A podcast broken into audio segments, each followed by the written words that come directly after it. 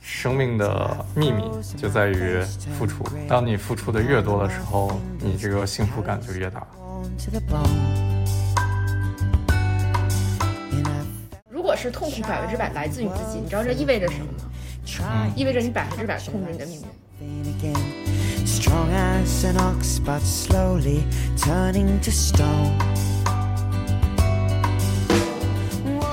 天我们打算录一个，录完了可能会没有这期播客的话题。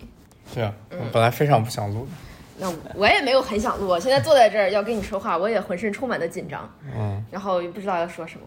说什么？嗯夫妻吵架那些事儿，那我们来吵个架吧。嗯，现场吵架，啊，我们昨天就吵架了。是那昨天没有大吵，可以吵起来，但没吵起来。对我也觉得这说明我们的最近的学习的非暴力沟通以及亲密关系的功课奏效了。嗯，嗯，你昨天为什么吵架呀？昨天因为你说我，是我的原因吗 就？是你，因为你，嗯，就是昨天是这样的，我在洗洗澡的时候出来兴冲冲的要跟小龟分享我的一个想法，就是我下一篇文章的思路，然后你当时就有一个情绪产生，对我这个情绪的背景是我们已经从早上六点多起床，一直玩到了晚上八点，然后在太阳洗澡的时候，我干了很多的家务，然后我刚干完家务，正坐在床上准备好好休息一下的时候，他突然冲过来说：“然后拉着你说话。”然后我就心里就产生了一个我好疲惫啊，我不想说话。嗯嗯这个就是你当时的那个情绪和我一定要拉着你分享的这个呃状态，其实在我们的关系里面经常发生。对对，然后昨天其实一开始你的反应跟之前也没有什么区别，which is 我说那好吧，你说吧。嗯。嗯，对，就是你不会立刻拒绝我，对，然后但是你说的时候，可能因为你有一个情绪，然后当时你说的东西，你我就觉得就很不舒服，嗯，然后当时还有第二个情绪，你说，然后因为后来我们做了，就是一会儿今天我们在播客里想给大家介绍的那个 ICW 练习，然后后来我们做了 SCW 练习，你说你当时除了疲惫之外，还有一个情绪，还有一个情绪，嗯，呃，愤怒。被压迫，没有，你没有用愤怒的词，你当时说的是被压迫、恐惧。对，被压迫，嗯对，然后我非常不理解，我说我是在跟你说一件我自己的想法，我自己一篇文章的思路和我的一个哲学思想，为什么你你会有恐惧呢？我又没有说你，那这就是吵架的话会翻起以前的故事嘛。嗯以前很多时候，我觉得我提出来的跟你想法不一致的时候，然后你会有一些比较激烈的言语上的反驳，嗯。嗯，然后后来就弄得我就因为我不想有这种激烈的冲突，你说你的东西，其实我也没有特别在意，嗯。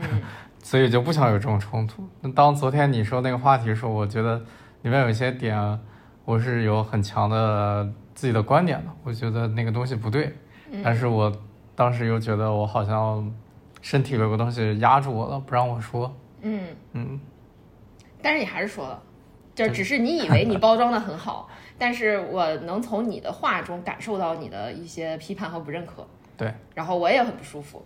对然后，但之后我咱俩就是就事论事的争了起来，就是在争这个观点。对，对，我记得是因为我们最近在听那个地表最强生命教练 Tony Robbins 的直播，这前面这 title 是从哪儿来的？我瞎编的好吧？你有意见你换一个。好，呃，Tony Robbins 的直播，它里面讲到，就是人要改正自己，是要先搞自己的状态，然后去挖掘自己脑海里面有什么故事，然后最后才是改变的策略。然后我就在想，我脑海里有什么故事？然后我就跟你说了一下，我以前的故事是什么，我现在的故事是什么。嗯，然后，但后来你觉得我说的不够真诚，就是是是这样吧？我觉得不是不够真诚，因为你你现在的故事是你哎，你也不要说我这个故事，我将来可能还要写的，你不要，你这个不要讲，你不要剧透。啊好，反正就是个故事。嗯，对，就是你觉得我旧的故，事变变成了新的故事。但是你觉得我还在编故事对，？我觉得这个新故事跟旧的故事没有什么区别。是观察还是判断呢？对，但是 在在你看来，这个旧故事跟新故事有本质的区别。好好好好好，嗯，对，然然后就是就是你心里其实对我升起了评判，对吧？你评判我，你觉得我在编故事，对，嗯，然后虽然你没有，就是你说的很委婉，但我感受到了那种，我觉得就是亲密的人之间啊，就是你你只要是你的鼻子以外，我就知道 你你对我是什么感觉。然后我们俩就就事论事的争了起来。然后我记得我们俩聊了好久，就是呃，我们聊啥来着？哦，我们在说哦，你在试图说服我，你说我们没有必要去定义自己现在的故事是什么，我们就做事就好了。然后我说，那我觉得我这个新故事很好呀，你为什么不听听我的故事呢？你为什么要跟我说故事不好？然后我跟你说了半天，我觉得我们应该有一个故事，我们应该知道我们现在在做什么。嗯，对，对，然后反正就是我们就在就事论事的争，但是这个事儿根本就没有触及到最最最真正的事情、最本质的事情。对，突然后来好像是你突然叫停了，你说我们根本就没有关注大象，大象就在房间里面，但是没有人在讨论大象。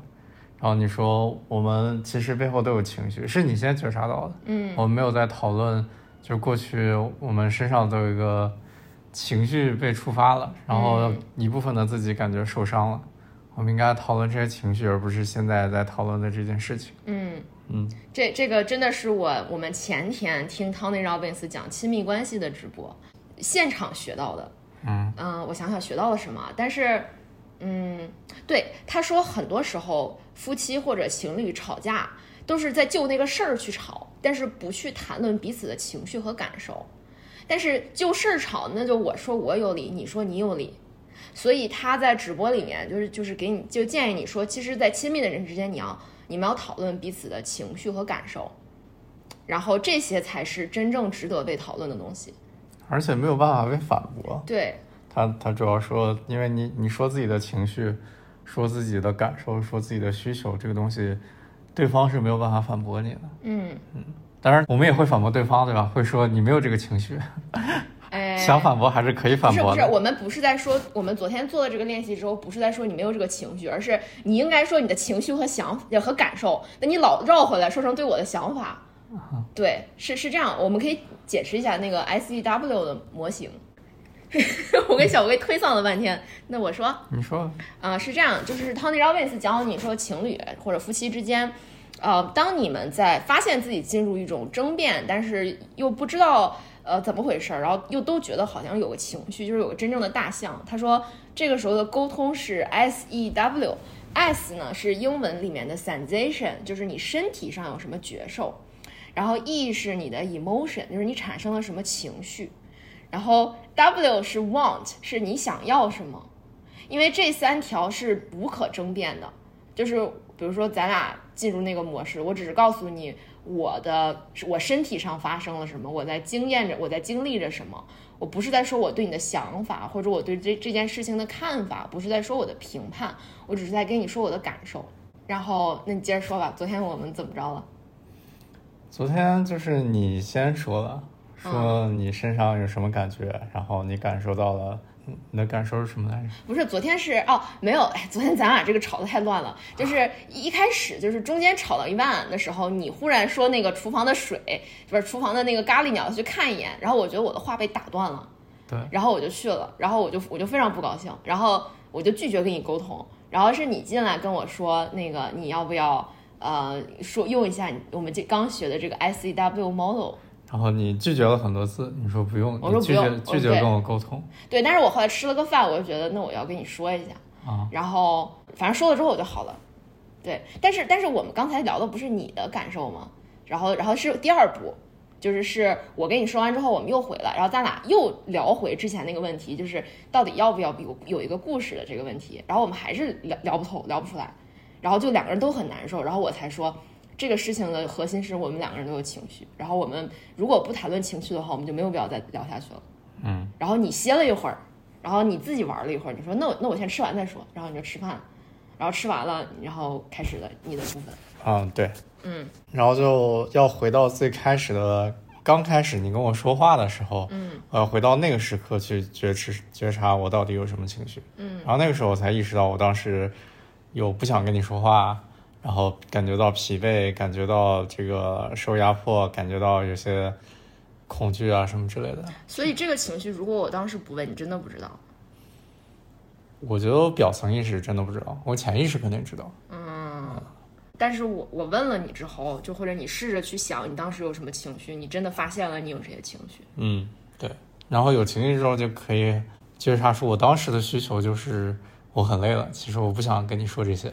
我的天呐，你当时不是这样的，这是这里要提醒大家一个点啊，就是 当你使用 SEW 模型的时候，你的这个需求，你的 want 是我想要我自己的状态是什么，而不是对对方提出要求。你一开始说的是我现在希望的是你别跟我说话，然后我说那你控制不了我呀，你只能说我想要什么，对，所以就我不想跟你说话。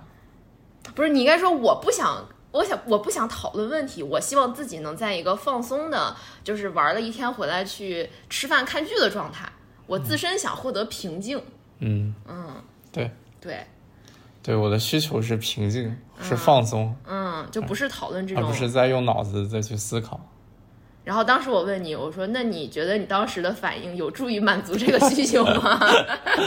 你说实话，你说实话。啊，我说有，但是实际上有吗？嗯实际上可能没有。因 为你在回应我呀，你还在那儿跟我说，然后你，然后你在跟我提出问题，你当时很认真的跟我。对，我觉得我很多时候我的旧的模式就是，当你喋喋不休的时候，我可能就是啊不冷不热的回应一下，嗯，然后说着说着，然后喋喋不休这个词听着好刺耳啊。那你真的是喋喋不休。然后我的旧的模式可能就是希望你有一刻能发现我已经很累了，我不想跟你说了。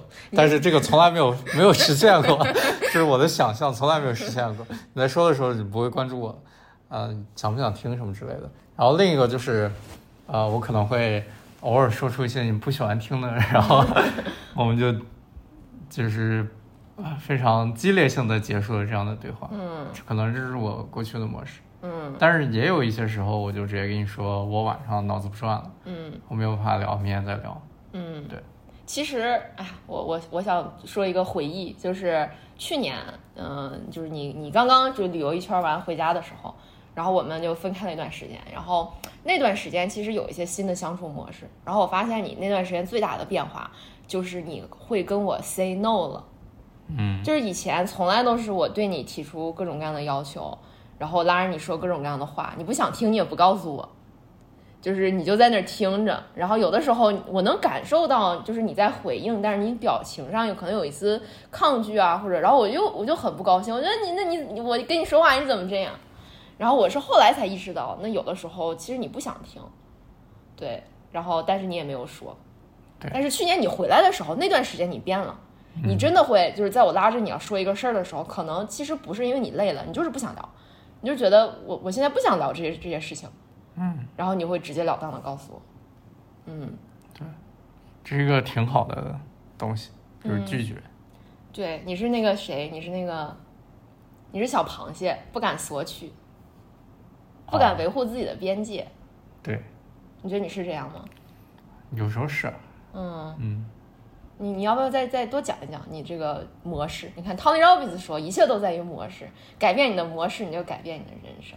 那它模式之前还有一个就是你的信念嘛。嗯我的信念可能最终就是不想不想让别人失望，嗯，不想做一个满足不了别人需求的人。嗯然后因为这个信念，所以才导致了，就是很多时候我自己的索取没有办法说出来，嗯因为我害怕我说出来之后可能会伤害到别人啊什么的嗯，这种东西。你觉得这这种叫啥？不敢维护自己的边界，是这句是这个形容吗？啊，嗯，对，那你生生活中或者跟别人也会这样吗？过去比较严重，现在好多了。嗯嗯，当我越来越爱自己的时候呢，这个边界感就越来越清晰了。那你讲一个你最近有在维护自己边界的故事。最近有在维护自己边界的故事嗯哦，就是我们之前不是聊了你天天拉我出去玩的事儿吗？哦，我没在播客里聊，没有吧？没有。啊，我们上一期想聊这个事儿，然后后来就搁置了。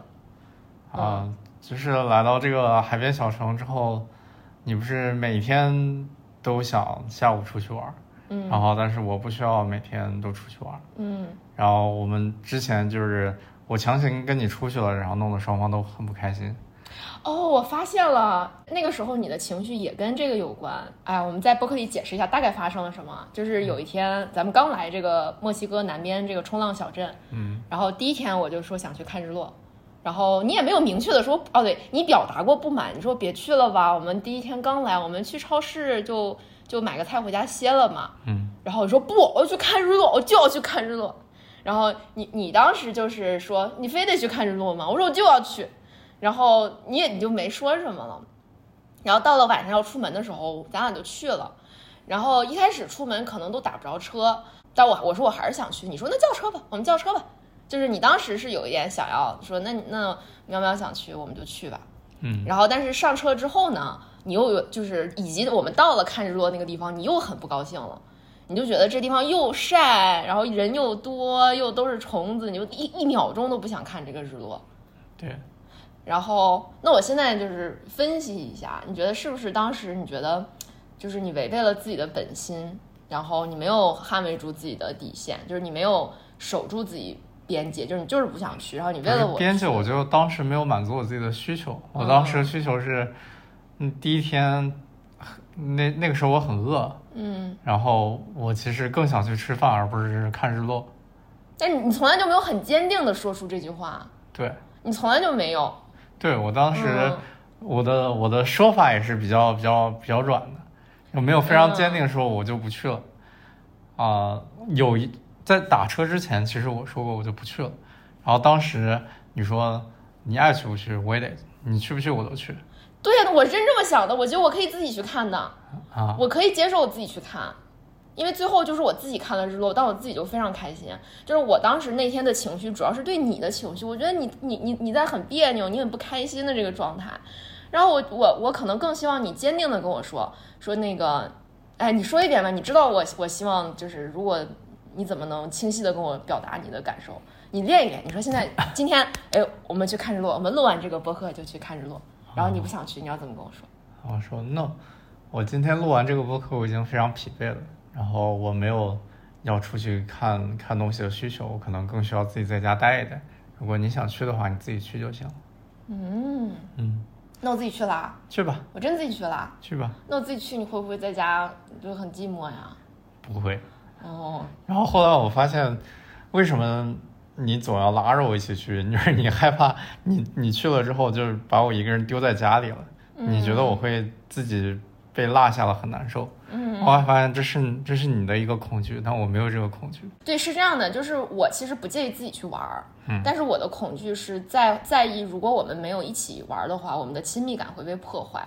嗯，因为真的，咱们从去年六月旅居到现在，就一个小时都没有分开过，就是这么夸张？真的，你想想，我们之前在纽约的时候，我还经常有的时候去公去公司或者下班去，就我会去跳舞，我有很多自己的事情。然后我们俩都在家嘛，就是我们俩都在家的时候，我不会觉得我出去跳个舞就把你自己扔在家里。但是旅居就不一样，我咱俩就没有分开过。你想一想，你自己去潜过水啊？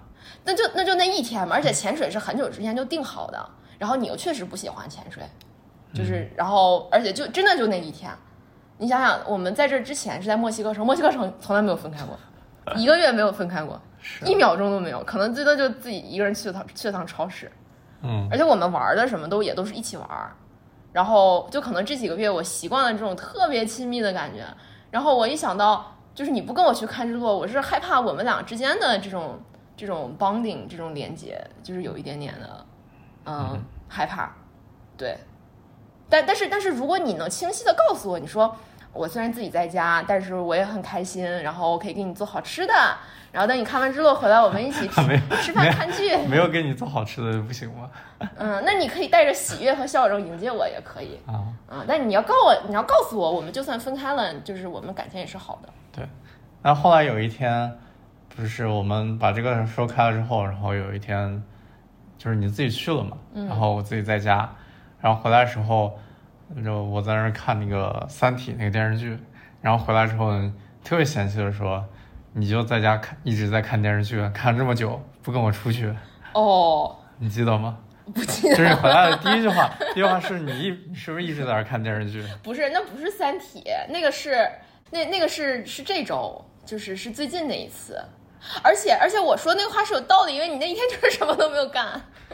但我没有干的话，就是就回来你会想象我要做一些事情。嗯，那我自己在家这个时间，我我做任何事情都可以，嗯、吧？对，我发现了，当时是我产生了一个情绪，嗯而且我我现在还回想起那天我说了你之后，你一下子就特别小心翼翼的，啪的一声把电脑合上，然后坐在我旁边说你生气了，就就特别可爱，就你那个样子。然后我当时就想，哎，我在干什么？我为什么要这样说话？就是对，这可能就是我们之前的模式，模式好久都是这样的模式。在我想起来，我也觉得我看电视剧有什么问题吗？不是，但是你当时你也觉得自己是有问题的，对。就每一次我进入这个说你的状态，你一下子就特别瑟缩。然后最近也是看了那个 Tony Robbins 的，嗯，他说毁灭关系的几个特别可怕的东西。第一个就在于批评，第一个在于批评，然后发现你对我的批评是一个长久以来的模式，长期的模式。啊、对，这个从我认识你到现在，嗯，一直都在。而且这个就是我们也是听了 Tony Robbins 的直播之后，有一天晚上就彻夜长谈，啊，没有彻夜吧，可能一两个聊了一个多小时，然后是是你第一次特别就是认真的、勇敢的，变成很大的那种站出来帮我看我自己的模式，嗯，然后那天的谈话对我影响非常大，就我发现我有一个底层的信念，是一种，是一个我是一个没有边界的人，就是我会。去把别人的课题背到自己的身上，嗯，就我非常的想要去改变，或者是帮助别人，甚至有一种拯救的情节，就是有一种我觉得我自己无所不能，然后当看到这个人他过得不如意，或者他陷在自己的什么里面，我就非常想去就是改变他什么呢，就是以我的标准去改变别人，嗯，然后但我也是就是非常愿意付出，就是假如说别人对我有所求，我会愿意 go above and beyond，就是我做所有的事情，只要能帮到这个人。然后那天我们聊的时候，我有一个巨大的发现，就是当时那个发现让我特别震惊，就是我发现我爸妈就是这么对我的，就一模一样。我爸妈对我就是过度索取和过度付出，就是他们，哎，我我希望我爸妈不会听见啊，但是听见了，我我在这里说一声，我没没有任何的，就是只是客观描述啊，对，就是 我我对我爸妈对我的养育方式没有任何怨言，对，就是只是说我确实有这样的性格。然后，因为我爸妈就是，就是对我期待很高，从小，然后他们真的会不断的说，就是觉得我应该往哪个方向走，然后会用各种方式来影响我，但是很多时候是积极的影响，比如说我妈教我勤奋，教我勤劳，教我不断的努力，然后我妈，但虽然有的时候她影响我的方式是通过恐惧，我妈说，你看我这么大岁数了，我天天在这考研，你怎么能不用功呢？就是就有一种这种恐惧在里面，但是确实我爸妈试图影响我都是很积极的品质。然后我爸要教我乐观，要教我就是他一直试图影响我去有就是有头脑、懂思考啊这些东西。对，但是呢，就是我爸妈太过度去干预和影响，就是他们试图去塑造我，不断的在塑造我。然后但同时，他们也我爸妈是特别呃擅长表达爱的的人，就是因为我后来观察到很多其他的人，就是亲密关系或者跟父母的关系，他们是有没有办法表达爱的这个问题的。但我爸妈就是从来就是他们爱我就是就会说，然后会给我买很多好东西，然后会说很多表扬的话，很多身体上的这种亲亲抱抱啊这些东西。然后我发现我就是一个一模一样的人，你觉得是不是？嗯，你你你你形容一下我我是我是怎么对你的？呃，就是没有边界感这个东西，我觉得是最开始我们建立这段关系的时候，对我来说最难的一件事情。就就过去，就因为我的成长环境，我爸妈对我的私人就隐私这种东西非常非常的尊重。至少在我认识你之前，过去人生里面，我是有一块地方是完完全属于我自己的。但是跟你建立这段关系之后，我发现你是不允许有这种隐私存在的，你是不允许我有任何跟你有这种边界感存在的。嗯然后你会不断的突破，就是我的舒适区。嗯对，就刚开始的时候，我觉得我很多地方被侵犯到了，我就觉得非常非常的难受。嗯，那你完全没有表达呀？我我有表达，有吗？刚开始我们吵架，很多时候因为这个事情。我都不记得了。对但我就记得我们就是真的就发展很快啊，就是以认识了可能一两个两三个星期，一个月左右就。但有有好有坏啊、就是我自己想保存的很多东西，它其实背后是有问题的。然后我如果一直恪守着那些问题，我也没有办法看到那些问题。嗯对啊，我觉得是有好有坏，嗯但是没有边界感确实是，呃你的一个特性，一个一个一个模式。还有对你个人成长和对你这个，对，你会特别想我应该变成什么什么样。但你也想变成那样啊。但我后来我不知道是被你，就是可能是被你 PUA 的 有这个想法，也可能不是我这自己真正的想法。嗯，不是这个，我觉得还是要理清一下。就是，呃，我发现我确实对你有一种，我觉得说的那个难听一点，有一种当妈式的这种这种感觉，有有，一开始就有。但是呢，你也你也特别从善如流的想要跟我学习，就刚一开始就有这种基调，就是你你会觉得你会跟我说，对，因为我我一开始刚认识你的时候，我感觉你身上有一种想要让自己变强的渴望，就是特别大的那种。特别大的那种韧性，就因为你是摩羯座嘛。然后我觉得摩羯的人都是特别能吃苦，然后有目标特别坚定，就是为了一件他想要的事情可以搞死自己。然后我觉得你身上有一种非常强大的那样的力量。然后你会问我好多东西，你问我你是怎么读书学习的，你是怎么可以做到这么自律，然后你是怎么思考问题的，就是你是真的有一种好奇宝宝的一样的，就是像哪个小学生在那小迷弟一样在那记笔记，就就有这么一种 vibe。然后我就特别想就是把我所有知道的都告诉你。然后我觉得这可能导致后来我们两三年之内的关系都有一种，我老是想要教育你，想要想要改变你，然后想要让你变得什么更自律、更会学习，然后给你分析这分析那，天拉着你说小飞，我今天看了你的星盘，我跟你讲啊，你此生的使命 以及你目前应该努力的方向是，对，嗯。嗯，对，令人窒息，哎呦，太可怕了，还好吧，就是，就后来发现就是我们其实每个人都有自己的课题。然后没有，实质上没有人能帮另一个人解决他自己的课题，最终都还得，首先自己得有意愿去解决这个课题，然后真的才有可能把这个课题解决掉，否则的话，这个课题在别人的干预下，只能在自己没有意愿的情况下，只能是越来越糟糕。嗯嗯，而且有的时候就是有意愿也得给对方时间。对。嗯，我发现就是我对你个人的人生的成长方向过于执着的。这个东西一直在反噬我，就是去年我们俩在旅居这半年和一开始前半年吧，就是我所有的这一年啊，我感受到过最难受的情绪，都是因为我自己的这个执着，嗯，就是对你的执着，因为我对你的状态有一些不满意，嗯，对你自己人生的，然后工作的跟财务的状态有些不满意，然后我又觉得你，第一你变化的很慢，然后我每天我都觉得你在反抗这个变化。然后我每天都觉得你都是往前走两步退三步，走五步退一步的那种，然后你也有一些就是啊改变的方向，就是你一开始说做这个事儿又不做了，然后我就就好生气，我当时满脑子都是责怪你的话，然后但是这其实都是我自己的心魔，就是你已经我甚至都没有看到，就是去年一年已经是你的这二十八九年的人生里你自身变化成长最快的一年。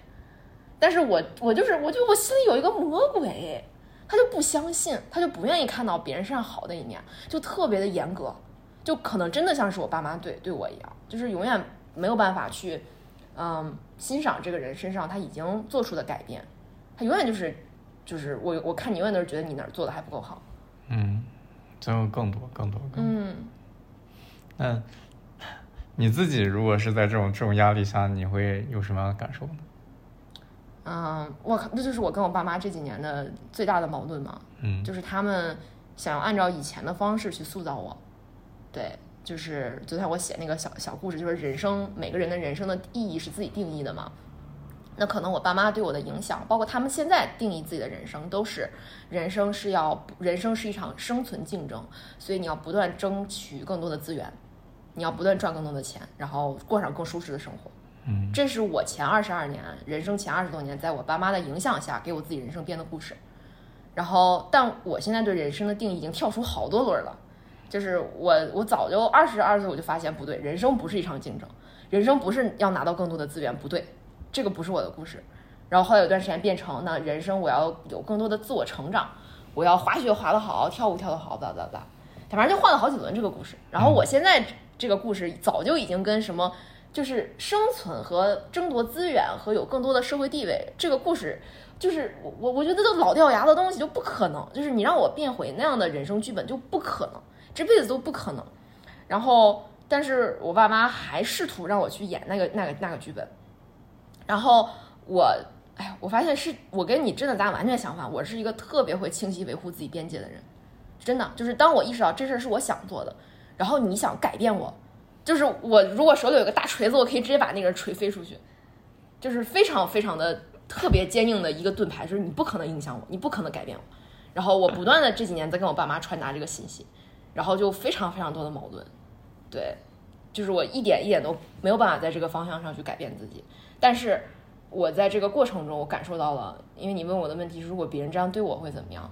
我会，我给你 S E W 一下我的情绪啊，我身体上的感受是，是我的肚子会有一种发凉的感觉。然后整个的肚子和就是这些躯干会有一种发紧的感觉，然后身体里面很多小小疙瘩在嘟嘟嘟嘟嘟嘟嘟那种震动，然后下一秒会有一种气血上涌的感觉，就是我的胸口会变得非常的灼热，然后我我觉得变化应该是我的情绪应该是先体会到恐惧，然后但那个恐惧一秒钟就可以变成愤怒，然后在后面就只有愤怒，然后愤怒发泄过之后会有悲伤。就会觉得，那我爸妈不是真的爱我，他只是想改变我，只是想控制我。对，然后 what I want，我想要的就是按照我自己想要的方式去生活，即使这个方式是错的，我也要自己去探索。我不希望任何人来改变和影响我的人生轨迹。啊，我是不是应该这样对你啊？不仅是对我吧，我觉得每个人都对一样。任何人我今天看不是 群里面就是这个。入群申请嘛，然后大家不是写自己的状态嘛，就百分之九十的人写的都差不多，就是大家其实都希望能够不被干预的，可以过自己的生活，都在讲这句话，是不是？其实都是一样，你也一样，你也想，我也想，每个人都想，嗯，对。然后你那天跟我长谈了一番之后，我真的意识到，就是我的底层的一些潜意识里面，就是对其他人缺乏尊重，对别人的课题缺乏尊重。嗯嗯，越亲近的人越缺乏这个东西。对，你会把很多别人身上的东西强行揽过来。对，而且人家整的不明白，就比如说你吧，啊你不学习，我我我我自己我比你还难受，你不难受我难受，对，这 简直就是就是中国式家长的心态，太可怕了。啊，那那说我自己吧，就是 Tony Robbins 不是有四个呃毁坏关系的东西嘛？然后我其中有两个，啊，第一个是批评，对吧？对，第二个是批评，第二个是蔑视，contempt，对蔑视，对对，对我，然后第三个是那个 self defense，嗯，自我防卫。对，自我防卫最。后一个是十强，十强我们都没有。最后一个就是不说话。对，我们先说那个蔑视，什么叫蔑视？面试就是有的时候你说一些东西，我可能就是呃打心眼里会觉得瞧不上嗯这种感觉，就是一种鄙视的这种感觉。嗯嗯，我我不是特别经常有，但是有一些东西我会有，嗯我会觉得这件事情压根儿就没有讨论的价值，没有意义。嗯但是我更多的模式是这个自我自我辩驳这个东西，嗯这是我本能性的一个东西。当你开始责备我的时候呢，我我的本能就是来来说为什么我是对的。嗯，对，你会有非常大的防卫，你会说我今天已经怎么怎么样了，而且这个事情我是这样这样想的，嗯而且我觉得根本就不应该这样，嗯，就是非常非常的防，非常强的防卫。对。嗯，但这个东西其实是，嗯、对关系没有好处的。对，但是这东西相辅相成的，你有批评就有防卫嘛。嗯就如果有一个人有进入批评模式，肯定会有另一个人在防卫。然后还有蔑视这个东西，其实咱俩之间不是很多。对，对，因为我其实真的不是很多。你有的时候有有一点儿，有那种，比如说我开车什么的，或者是我做 Excel 弄不懂，然后你就过来说你连这都整不明白，起来什么什么的，一些很小的东西。但是我们没有重大议题上对重大议题上不会因为蔑视而伤害彼此之间的感情。但是呢，如果在亲密关系中有一方时刻觉得我在这个方面就是比我另一半强，我就是比他强，我就是比他强，对，有绝对性的话语权。对这个东西是非常伤害亲密关系的。嗯，因为 Tony Robbins 他整个在讲亲密关系的理论，就是说，呃，你能不能拥有一段长久而幸福的亲密关系，跟你选的这个人没有什么关系，跟你自己把你自己带到这个关系里的你是什么样子有关系。对，就是你在这个关系中，你你带了些什么东西？你是什么样的状态？比如说你带了批评进去，你带了蔑视进去，你带了自我防卫进去，那对方一定会有同样的东西返回来给你。对。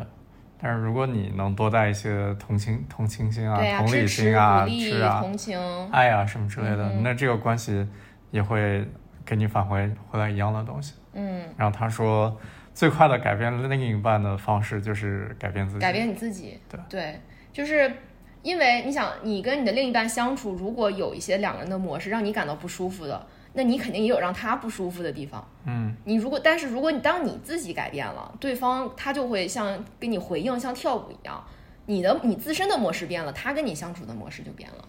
嗯嗯，而且我们这么多年了，就是深深深悟到，就是你没有办法真正意义上改变别人，嗯你只能改变自己。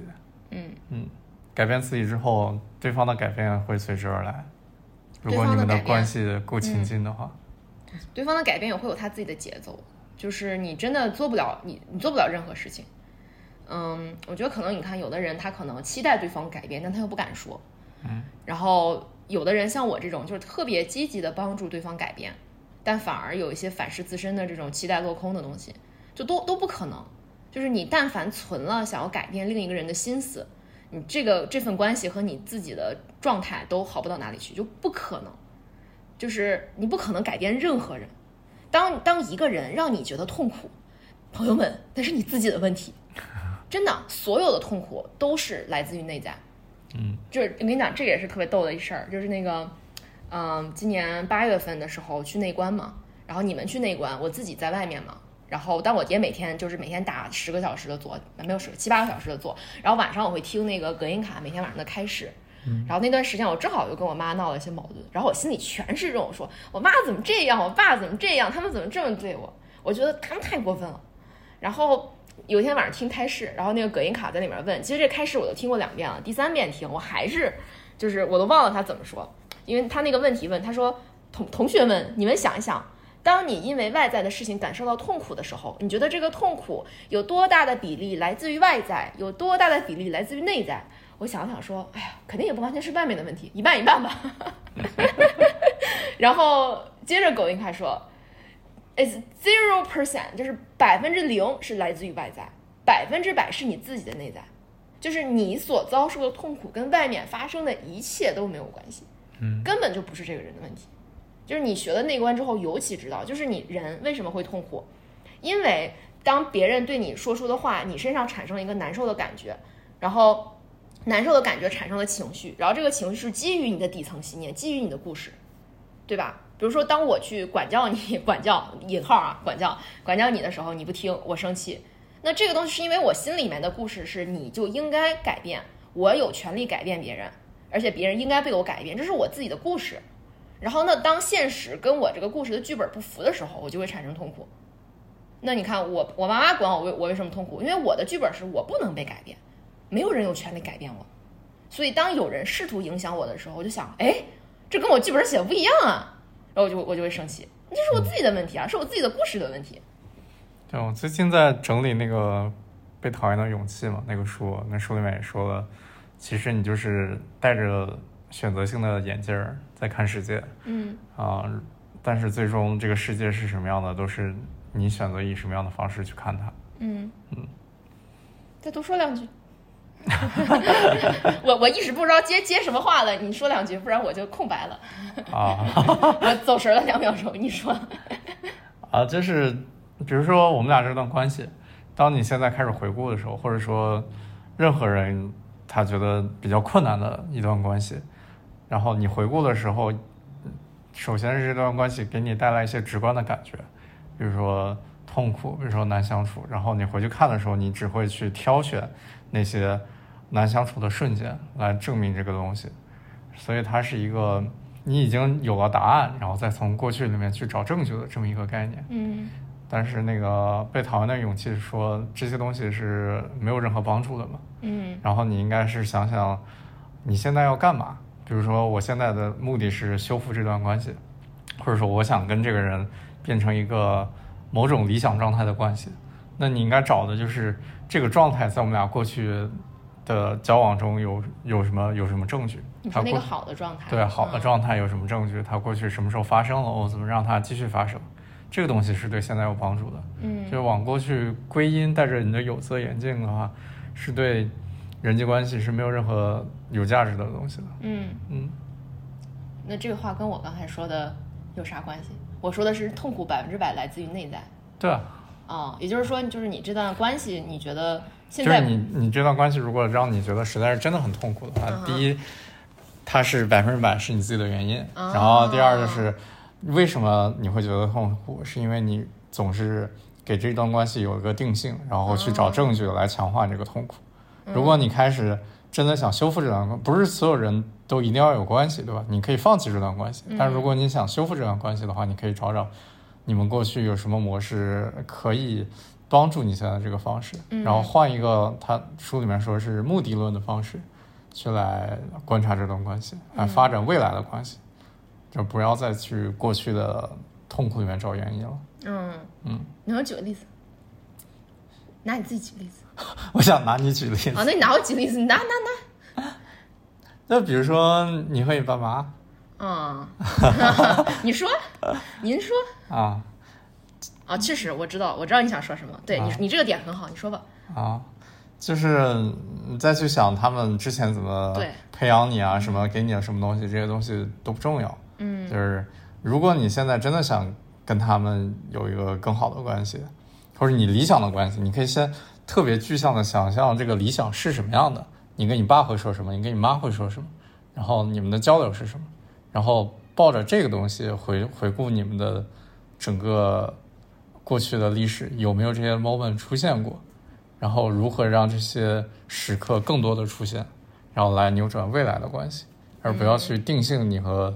如果就是定性的话，你会觉得你什么也做不了我。觉得我是受害者，对我觉得都是我爸妈这么对我，我才这样的。我们关系不可能好，因为他们在控制我，他们不改变，我们是不可能好的。对就是把所有的错误和这种归因都归到我爸妈身上。对我妈也老跟我说这话，就是我听不进去。对我妈说你不要用这种语言来说我们，我们怎么养育你的，我们没有对不起你的地方，就是什么呢？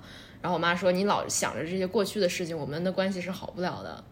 对，你就想想你希望跟他们有什么，然后过去这些时刻是怎么发生的，然后我能不能在今天当下，我今天跟他们的交往中，让多一些这些时刻发生。慢慢的，这些时刻多的话，你的印象里面就是这些好的时刻，然后慢慢这段关系会变成你理想的那段关系。嗯你要往未来看，不能总往过去看。嗯你往过去看，只是为了为现在的这段关系添砖加瓦，而不是嗯，来归结过去是个错误。我跟你说太好了。嗯嗯，你说的这个这个就是挺好的，我也意识到我有这个问题。对，就是嗯只只知道了过去你的痛苦百分之百来自于你自己没有用，因为你还是要向未来看嘛。嗯因为过去百分之百是自己，还是个归因嘛。但这对，如果是痛苦百分之百来自于你自己，你知道这意味着什么吗？嗯意味着你百分之百控制你的命运。啊，对，对，意味着你是百分之百有力量，在任何一个当下去改变你周围所有的处境。嗯，所有你觉得世界对我不公平的，别人对我不公平的，你都可以改变，对。啊，因为这是你自身决定的。嗯哼，你说的你这个点补充的真的很好，因为当我一开始好像只是在点出一个很残酷的事实，就是你的痛苦是你自找的，嗯，但是这个东西的反面就是你的幸福是你自己创造的，对。啊，就是你没有别人，没有人可以创造你的幸福，你自己可以创造你的幸福。对。啊，那书里面 有 quote 这个书，因为最近看了好多，嗯。然后那书里面说你所有的痛苦、不幸都来自于人际关系，但是你想要幸福也得从人际关系中找，嗯。所以它是啊、呃相辅相成的。嗯。嗯，那你说一说人如何在人际关系中获得幸福吧？你要嗯你要获得价值感，你要有贡献感。其实人最开心的时刻是自己的存在价值被肯定的时刻。嗯那你的存在价值怎么能被肯定呢？价值的肯定得是你和另一方的交互，从这个交互中得到了肯定感。你和自己之间是没有办法产生这样的肯定感的。你跟世界其实也很很难，就是比如说你在世界上做了一个什么事儿，你还是觉得做这个事儿，比如说我种了地，我潜了水什么的，还是我做这个事儿，因为别人能看得起我，还是得回到别人怎么评价你这件事情上。嗯，就嗯不一定是别人吧，你也可能是、呃生物，嗯 就是你这个概念可以扩大一点，但是都是相对于我和你或者我和他的这么一个关系，嗯嗯不是我和我自己的这么一个关系。嗯就是那书里面说，那你就是先把自己理顺了，不要去管，不要去参与，先第一步课题分离。对，不要去参与别人的课题。什么叫课题分离？你可以再多说一说吗？啊，就我想想，课题分离，就比如说，他书里面举的例子是，妈妈管小朋友学习，嗯，小朋友学习最终是给自己学，对吧？但如但是但是妈妈会想着，那小朋友不好好学习其实是我的责任，嗯。我没有做好什么什么什么，嗯。但是可能第一步要意识到，小朋友学习是他自己的责任，嗯。你只是需要让他明白这是他的责任，然后当他需要帮助的时候，你给他提予帮提供帮助。这这话不也适用于我吗？我就是太不会课题分离了，老是把你的课题背在自己的身上。对，就是要不然妈妈就是整天，呃，用各种方式强迫小朋友学习，小朋友不会、嗯不会把这个事情真的当成自己的事情嗯啊，这对长期来讲这肯定是没有帮助的，因为人最终都是得为自己的生命负责嘛。嗯嗯，所以课题分离，然后呢，然后第二就是要发展呃横向的关系，横向的关系。嗯对，那天晚上你跟我在这长篇大论的时候，你说你你说我们俩之间是纵向的关系，或者你说我觉得我们俩是纵向的，但是你说你要把我们两个变成横向的，对。是什么意思呢？就纵向的关系非常简单，就我们俩举例吧，就是你在心里面有一个部分，你的潜意识觉得你是比我强的，嗯然后你是因为你比我强，所以你可以对我做的事情提供正向或者负向的评价，然后就是书里面说就是表扬或者批评，嗯但其实这都是不健康的。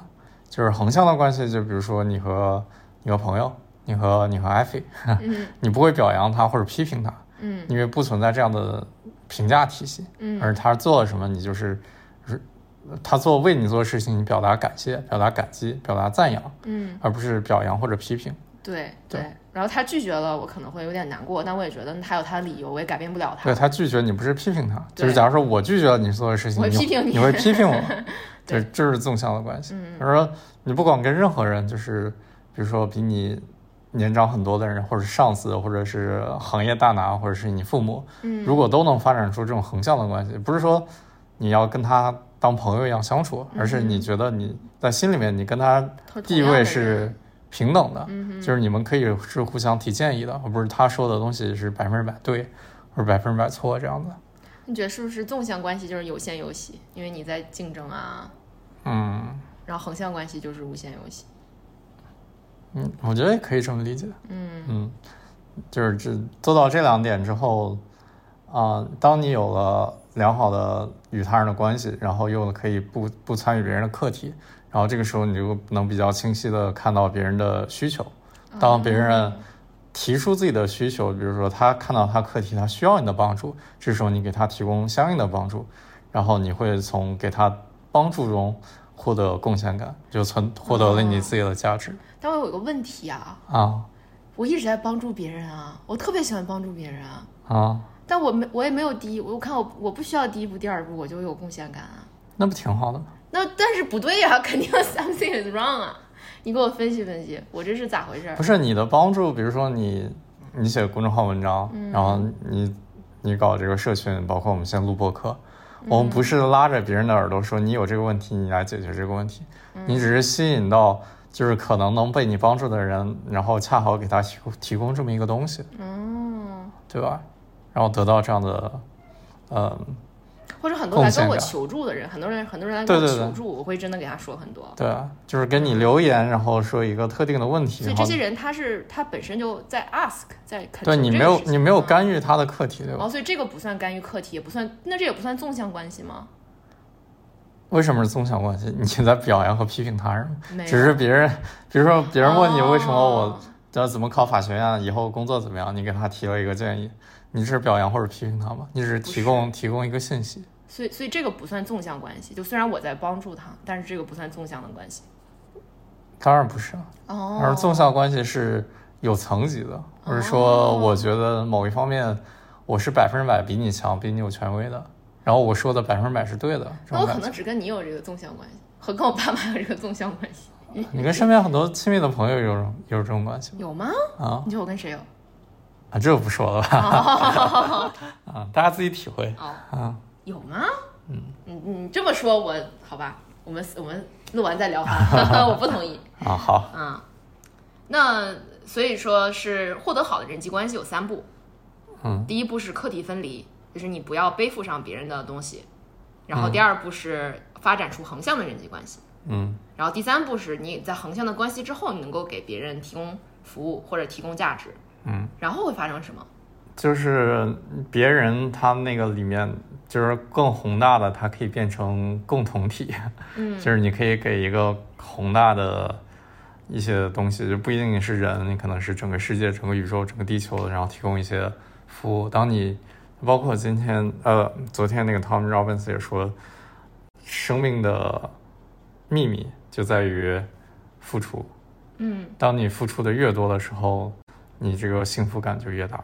嗯，就是他，他举的例子就是在他已经穷困潦倒，兜里只剩十九块钱，不知道明天怎么吃饭，然后能不能活下去的时候，他看到了有人有需求，他把身上钱全给了他。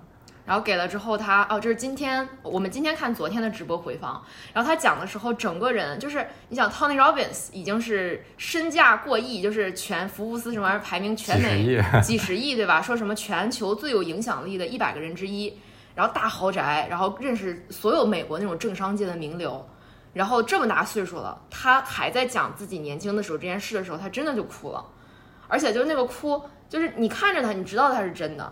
你知道他再回到那一刻，他在自己最年轻、最穷困的时候去付出，然后他讲到他把身上的钱都给了人家之后，他是蹦着回家了，就他觉得好快乐，他觉得我都这么穷了，我都这么一无所有了，我还能帮助到别人，我很厉害，我有力量。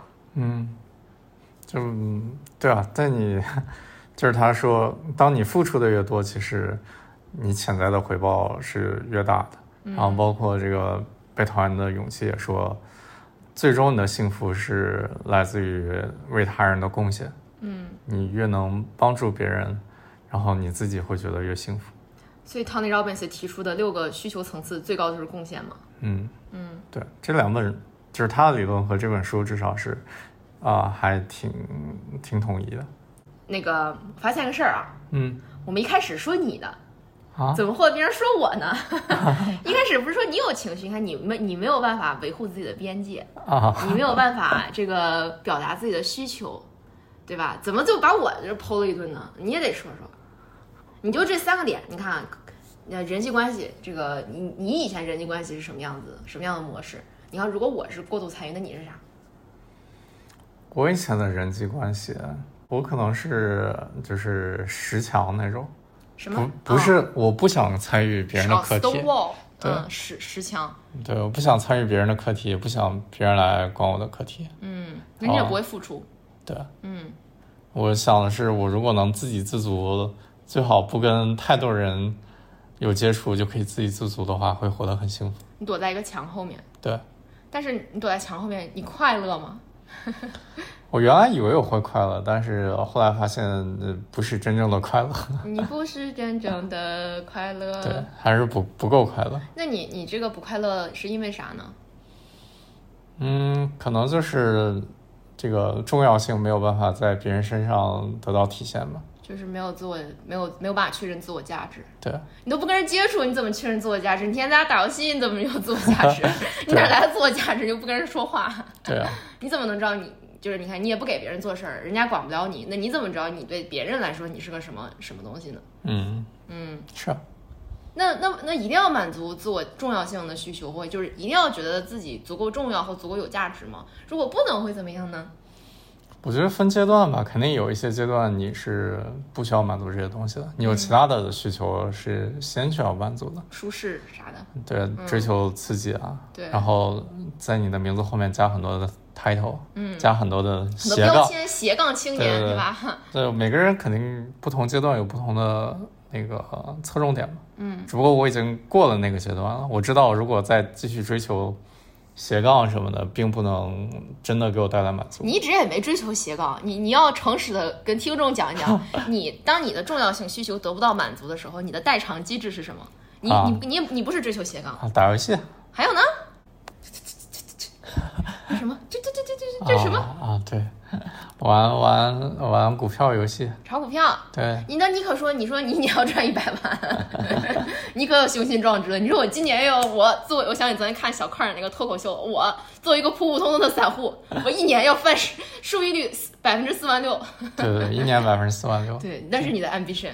对，你觉得虽然我不用跟人际关人打交道，我也很重要，因为我一年能翻百分之四万六。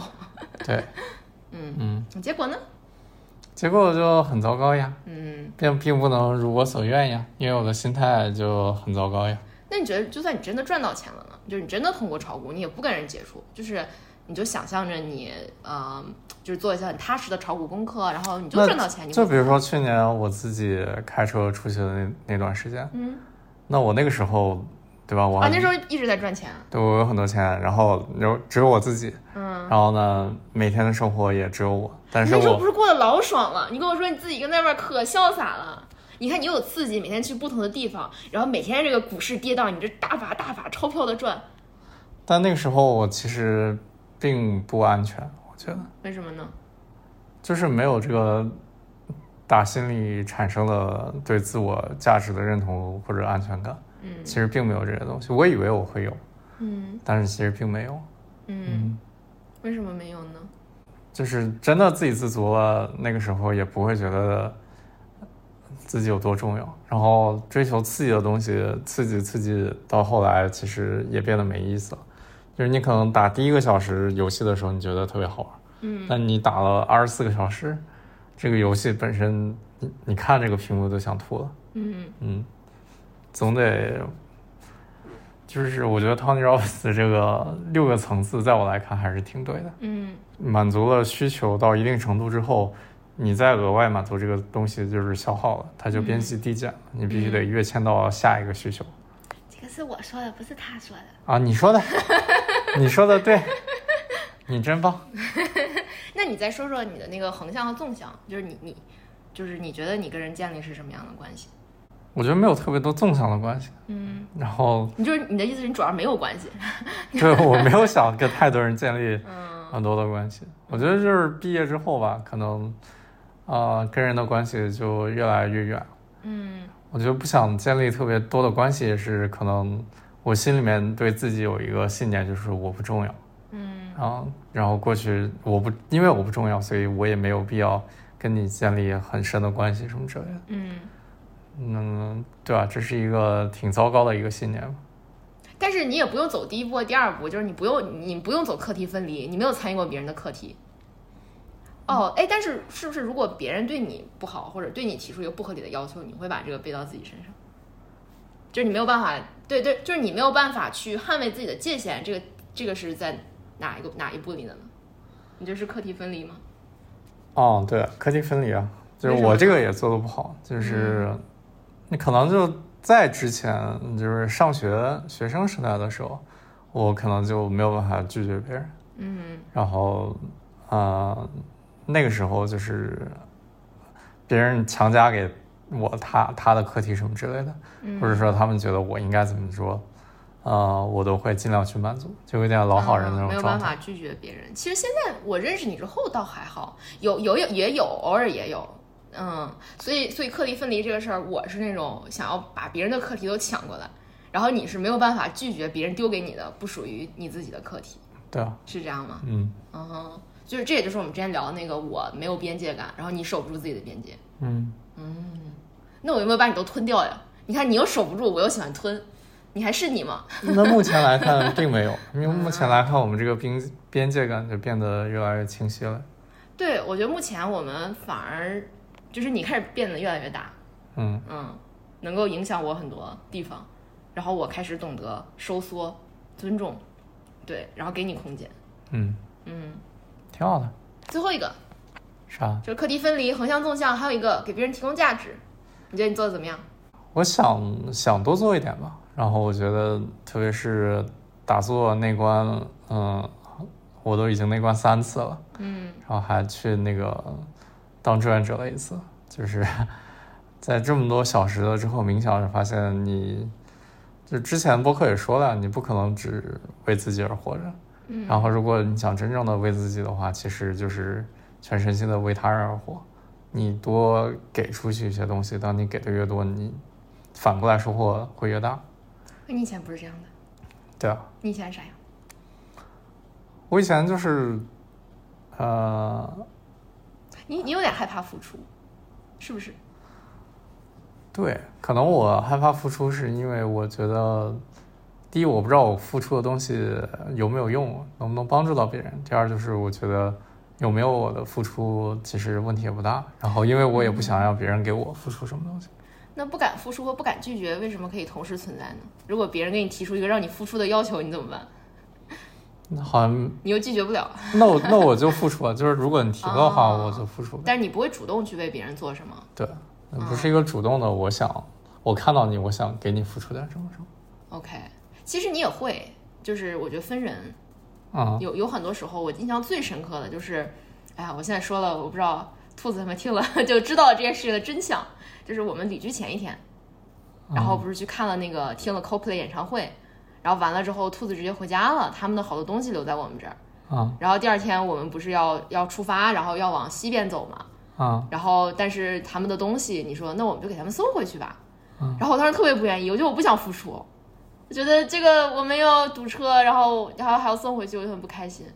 然后当时你是一个特别特别充满爱和慈悲的状态，你就说：“哎呀，阿菜前天晚上不舒服啦，然后我们还能再见他们最后一面，然后我们给他们送回去嘛。反正是我开车，就是你一个平时那么讨厌开车的人，也不是讨厌开车，就是你不喜欢进城。然后我要拉着你开车进城，你能抱怨连天，但是你那天就说你一点都没有犹豫，而且你特别开心的说我们要给他们送回去。嗯，哦，但那天是你特殊情况，你前天晚上看演唱会看嗨了。那 也不是前天晚上，那你想，我们也是被朋友送回去的呀，嗯，对吧？对，嗯，是呀，我觉得为朋友我还是挺愿意做的。愿意如果看到别人的需求去对看到别人真的有需求的话，我为身边的朋友我是挺愿意，就是能做什么就做什么的。嗯，而你有时候是不愿意做的。对，因为我我自己的边界感很强，就是如果做这个事情让我感觉就是太麻烦我自己的话，我会我会说那凭什么呀？我不想干。对你得迁就我，我不迁就你。嗯，对，就是我可能我定义的付出是在我愿意的方面，在我自己觉得这事让我做的对感觉好你。首先你的付出不能太，其实你不是别人要什么你都可以给什么，你会先衡量一下这个东西会占用我多少。如果占用的太多到一个界限的话，你是不愿意再对，去做的。然后我会给人塞一些人家可能不需要的东西，也不嗯能说给人家塞，就是我会主动组织很多事情，然后会会做会做很多事情，跑前跑后的，那是因为这事儿我自己喜欢。对，对，所以哎呀，在付出和索取的这个边界上，我觉得都有很多要学习的地方。嗯，就是我有我确实在跟自己说，在就是我觉得很多小事儿吧，我容易斤斤计较，就是坐个车呀、取个东西啊，我就不愿意就是多跑一趟。然后，但是大事儿上，就是那种，比如有人有有朋友需要倾诉，或者这种可以帮他做一点事儿，帮他改一点什么，这种脑力上的我会比较愿意。但是其实不愿意的都是自自身的那种自我的自我的边界，就是我还是一直提醒自己不要那么自私啊。嗯嗯对，嗯，希望我们都可以不那么自私吧。嗯，好吧，那就这样吧，就这样吧拜，拜。拜拜。